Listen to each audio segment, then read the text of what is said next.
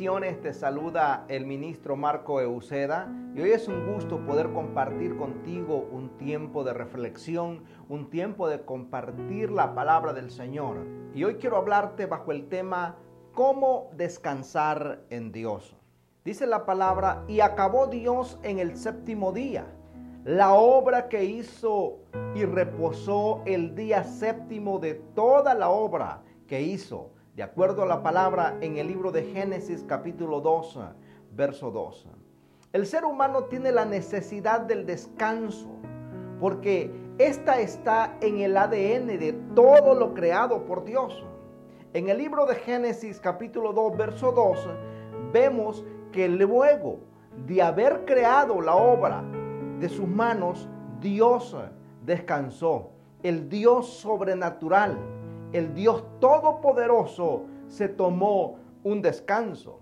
También la palabra la podemos leer en el libro de Levíticos, capítulo 25, verso 4. Leemos que Él mismo estableció que después de seis años consecutivos de siembra y cosecha, el séptimo año, la tierra debía descansar. El descanso es tan importante para Dios que escuche lo que Dios le dijo a Moisés eh, de acuerdo al libro de Éxodo capítulo 20, verso 8 al 10.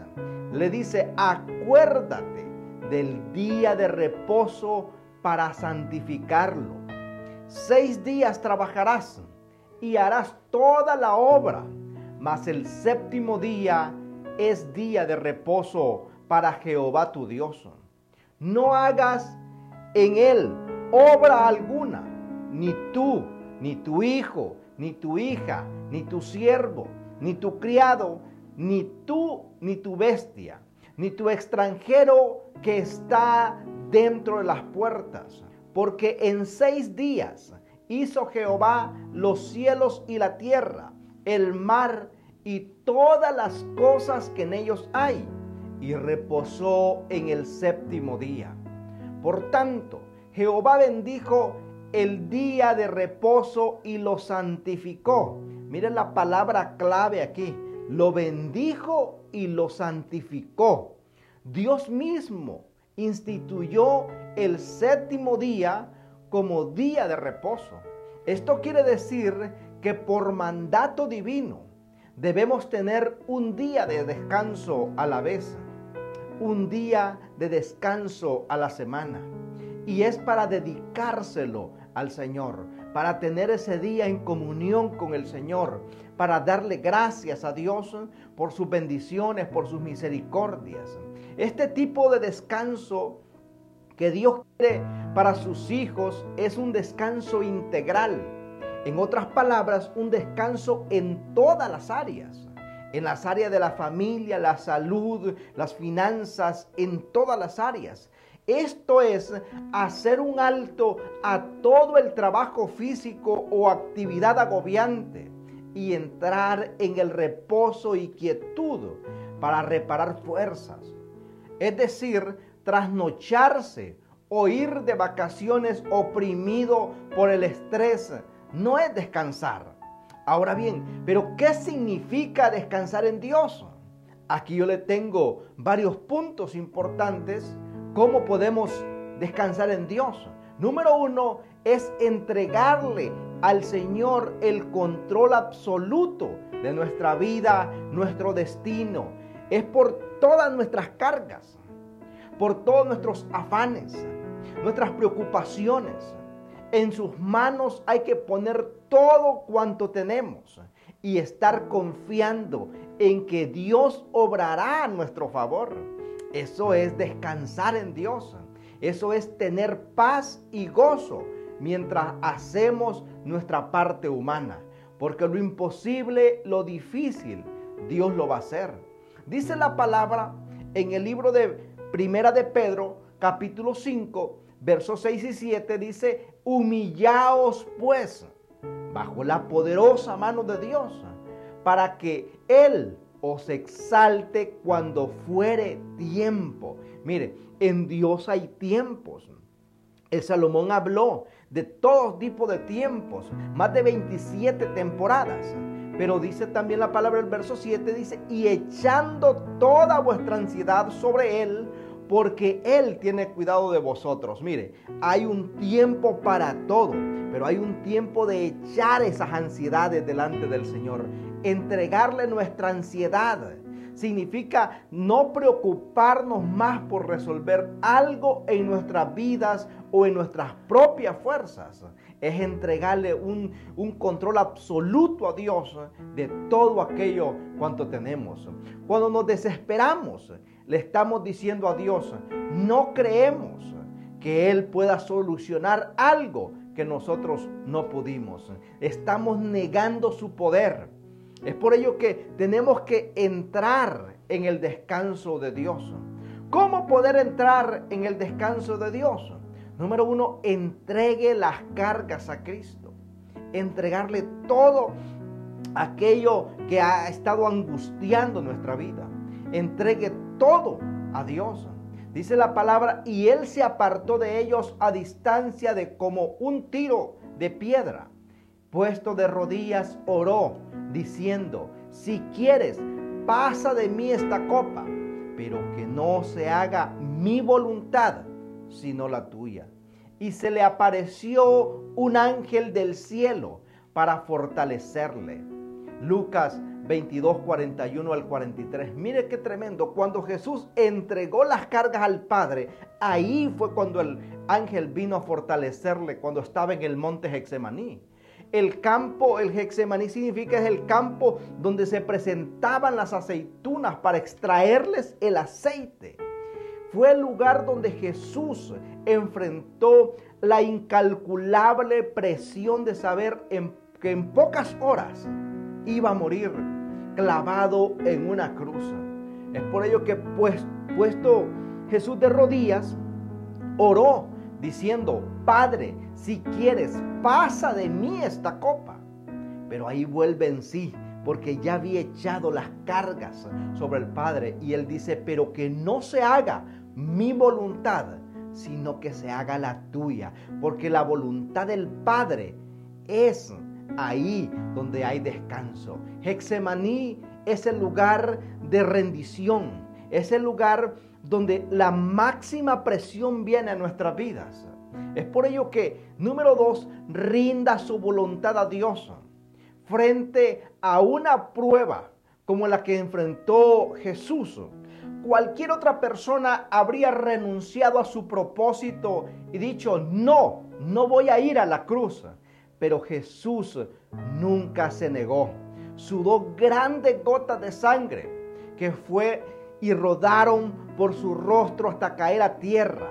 Dice la palabra en Lucas 22, 44, que Jesús entró en el descanso del Espíritu Santo, rindiendo su vida para cumplir la voluntad del Padre. Solo así pudo ver el fruto eterno de su entrega. Esto nos enseña que el yugo del mundo es una carga que oprime. Puede venir en forma de inmoralidad sexual, ataduras del alma, celos, adicciones, depresión y muchas otras más. Todos los cuales muestran un patrón de comportamiento que refleja que en lo natural están confiando. Es por ello que lo que sucede en lo espiritual también es un reflejo de lo natural.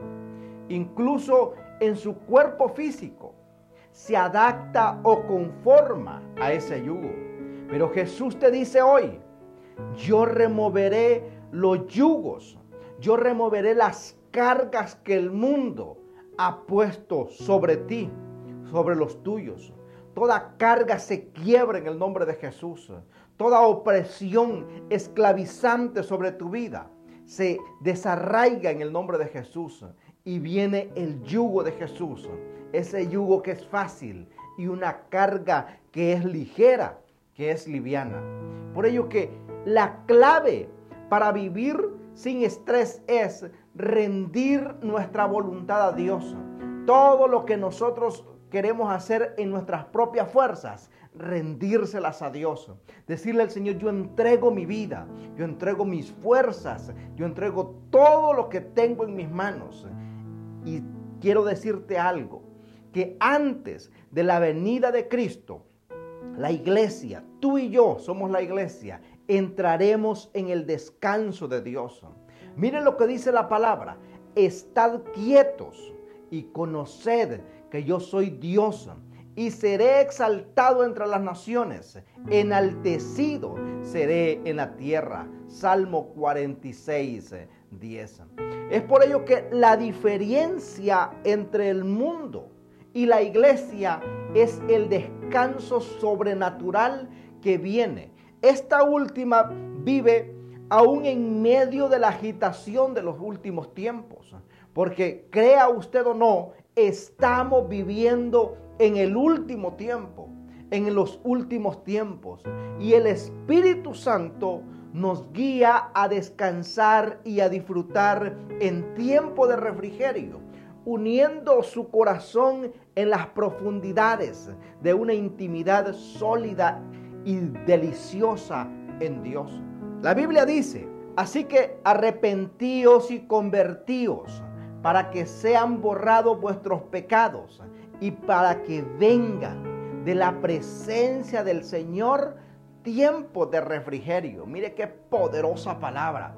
Para que vengan de la presencia de Dios, aún en medio de angustia, de, de cualquier problema, puede venir de la presencia de Dios un tiempo de refrigerio y Él envíe a Jesucristo que os fue dado antes y anunciado. Hechos 3, 19 y 20. Los tiempos de refrigerio son tiempos de descanso que vienen de permanecer en la presencia de Dios. Mire, nunca usted se va a levantar igual después de un tiempo de oración, después de un tiempo de adoración, de exaltación a Dios. La Biblia dice en el libro de Salmos 16, 11, nos dice que en su presencia hay plenitud de gozo, delicias a su diestra para siempre. Y el Salmo 23 explica que Jesús, como buen pastor, proveerá todo lo necesario para que sus ovejas no tengamos de qué preocuparnos. Es una palabra tan contundente que hay descanso y en delicados pastos. En ese descanso de Dios dice la palabra que el bien y la misericordia me seguirán todos los días es por ello que el pecado es el mayor obstáculo que hallamos para descansar en Dios. Pues desde un comienzo trajo confusión, el pecado trajo desorden, el pecado trajo dolor, el pecado trajo sufrimiento, el pecado trajo mentira, el pecado trajo enfermedad y el pecado trajo muerte a la raza humana.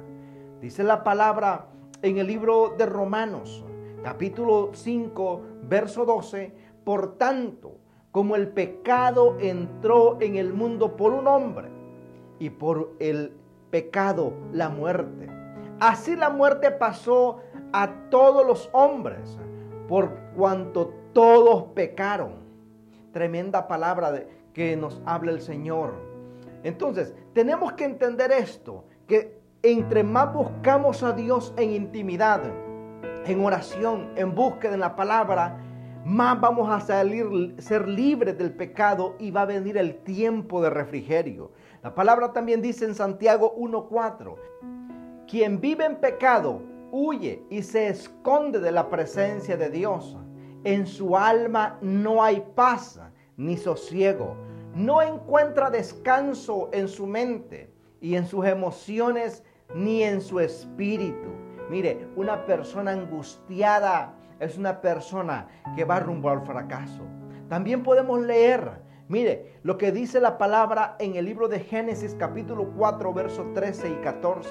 Y dijo Caín a Jehová, grande es mi castigo para ser soportado.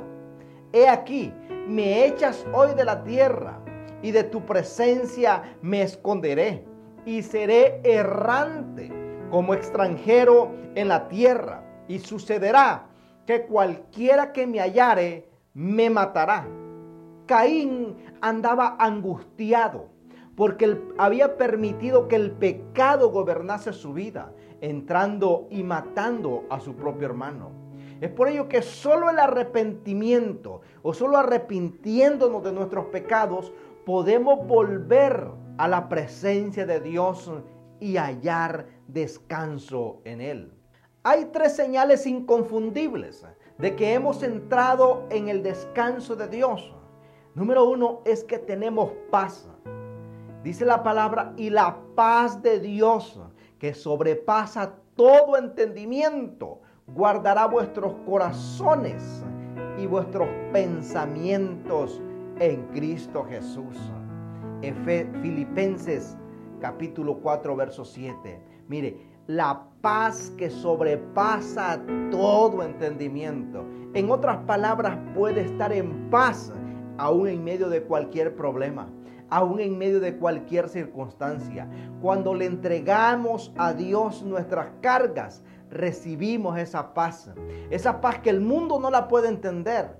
¿Cómo puede tener paz esta persona si está pasando por este y este problema? ¿Sabe por qué? Porque sabemos que estamos confiando en Dios. Cuando nos arrepentimos de todo pecado, recibimos perdón y nos llena con su paz. También rendimos nuestra voluntad. Él hace su voluntad y nos sumerge en paz. Mire, qué lindo es permitirle a Dios que Él haga lo que le plazca en nuestras vidas. ¿Sabe por qué? Porque Él nunca nos va a llevar a la derrota. Él siempre nos va a llevar a la victoria. Es imposible. Mire la palabra que estoy utilizando. Es imposible estar en la presencia de Dios y no tener paz. Por esto no es una paz natural, es una paz sobrenatural. No solo esa ausencia de conflictos, sino que nos eleva por encima de cualquier conflicto y nos lleva a trascender en lo natural. Es una evidencia, cuando caminamos en esa paz sobrenatural, es una evidencia que estamos descansando en Dios, que las circunstancias no nos dominan a nosotros, dominamos a las circunstancias en medio de cualquier problema, porque su paz es una de las señales espectaculares de haber entrado en el descanso de Dios ese descanso precioso, lindo, que tú sabes que estás en las manos del Señor. Y ahí entras en la paz y en la adoración, que es una gran herramienta para ver la mano de Dios. La adoración surge de un lugar de intimidad con Dios. No lo adoramos solo cuando las cosas están bien, sino aún en medio de la tempestad. Elegimos dar el primer lugar adorarlo y por encima de cualquier problema, darle la gloria y la honra a Dios. Porque solo cuando nos rendimos a Dios, podemos nosotros adorarlo en espíritu y en verdad. Porque la palabra dice que Dios es espíritu y los que le adoran, es necesario que le adoren en espíritu y en verdad. No podemos adorar a Dios estando estresados, estando tensos, estando frustrados y cargados. Tenemos que entregarle esas cargas a Dios y ahí empezaremos a hacer una adoración a Dios. Cuando empezamos a hacerlo en nuestras fuerzas, con nuestra propia mente, con nuestro cuerpo, el Espíritu Santo ve nuestra intención y ese deseo genuino viene a ayudarnos a adorar en espíritu y en verdad. Es por ello que es importante, cualquiera que sea tu carga, entrégasela a Dios y ahí verás cómo el Espíritu Santo comienza a obrar en tu vida. Es ahí donde el estrés se va y entramos en el descanso de Dios. Cuando adoramos, percibimos lo que pasa en el mundo espiritual. Mire, ahí es donde podemos decir somos entendidos en los tiempos. Ahí podemos ver que podemos bloquear el estrés. Nuestro sentido espiritual nos limita a percibir lo natural. Pero cuando estamos en el descanso del Señor, en el Espíritu se crea una experiencia que podemos anticipar lo que Dios va a hacer porque Dios se los revela a los suyos. Dios le revela lo que está por venir. ¿Por qué? Porque estamos descansando en Dios. El mayor milagro que podemos ver y vivir es ver a Dios hacer aquello que para nosotros es imposible. Tenemos un caso impresionante en las escrituras. Por ejemplo, Moisés. Moisés aprendió a estar quieto y ver a Dios obrar poderosos milagros a favor de su pueblo. Así que no se afane.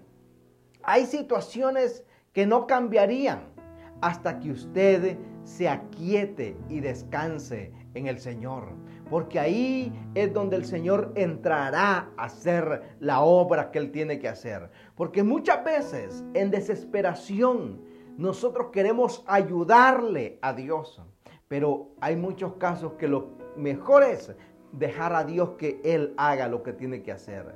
¿Quiere ser libre del estrés y que todo le vaya bien? Entre en la presencia de Dios y descanse. Ahí se transformará su corazón y quitará las cargas del mundo. Y eso moverá el yugo que mantenía esclavizado para que usted viva una vida libre de estrés, una vida libre y cuando hablo de, libre no quiere decir que quizás no vengan problemas. Claro que van a venir, pero su vida va a estar libre de las cargas. Su vida va a estar libre de opresión porque usted va a estar en paz aún en medio de cualquier situación. Dice la palabra en Isaías 10, 27, que por causa de la unción el yugo se pudrirá. Mire, qué precioso es. No dice que se va a quebrar, no dice que se va a romper, sino que dice se va a podrir, porque algo podrido no se puede reparar. Entonces quiere decir que la presencia del Señor cuando entra a tu vida, cuando entra a nuestras vidas, esa presencia rompe, quiebra, destruye, pudre todo yugo esclavizante de temor y entramos en el descanso de Dios. Cualquiera que sea su carga, cualquiera que sea su problema, su necesidad o, o simplemente todavía no le ha entregado el corazón al Señor, entonces es tiempo de entrar en el reposo de Dios. Es tiempo de entregar las cargas a Dios y dejarle que su fuerza, que, que, esa paz que sobrepasa todo entendimiento, guarde nuestros corazones y nuestras mentes para caminar en la verdad y caminar en la guía del Espíritu Santo. Así es de que yo le animo a seguir adelante y a descansar en los brazos de Dios, que Él dará las fuerzas, Él le dará la guianza, la claridad mental, la claridad física para poder avanzar aún en medio de cualquier circunstancia y ver la manifestación de Dios en su vida y con los suyos. Así es de que quien estuvo contigo y te ministró esta palabra ha sido Marco Euseda. Que Dios te bendiga que Dios te guarde. Y no olvides suscribirte a nuestro canal de YouTube y seguirnos en las redes sociales, en Facebook, en TikTok, en Twitter, en Instagram. También puedes escuchar estas enseñanzas en Spotify y en Apple Podcasts. Que Dios te bendiga y recuerda que Cristo te ama y nosotros también. Bendiciones.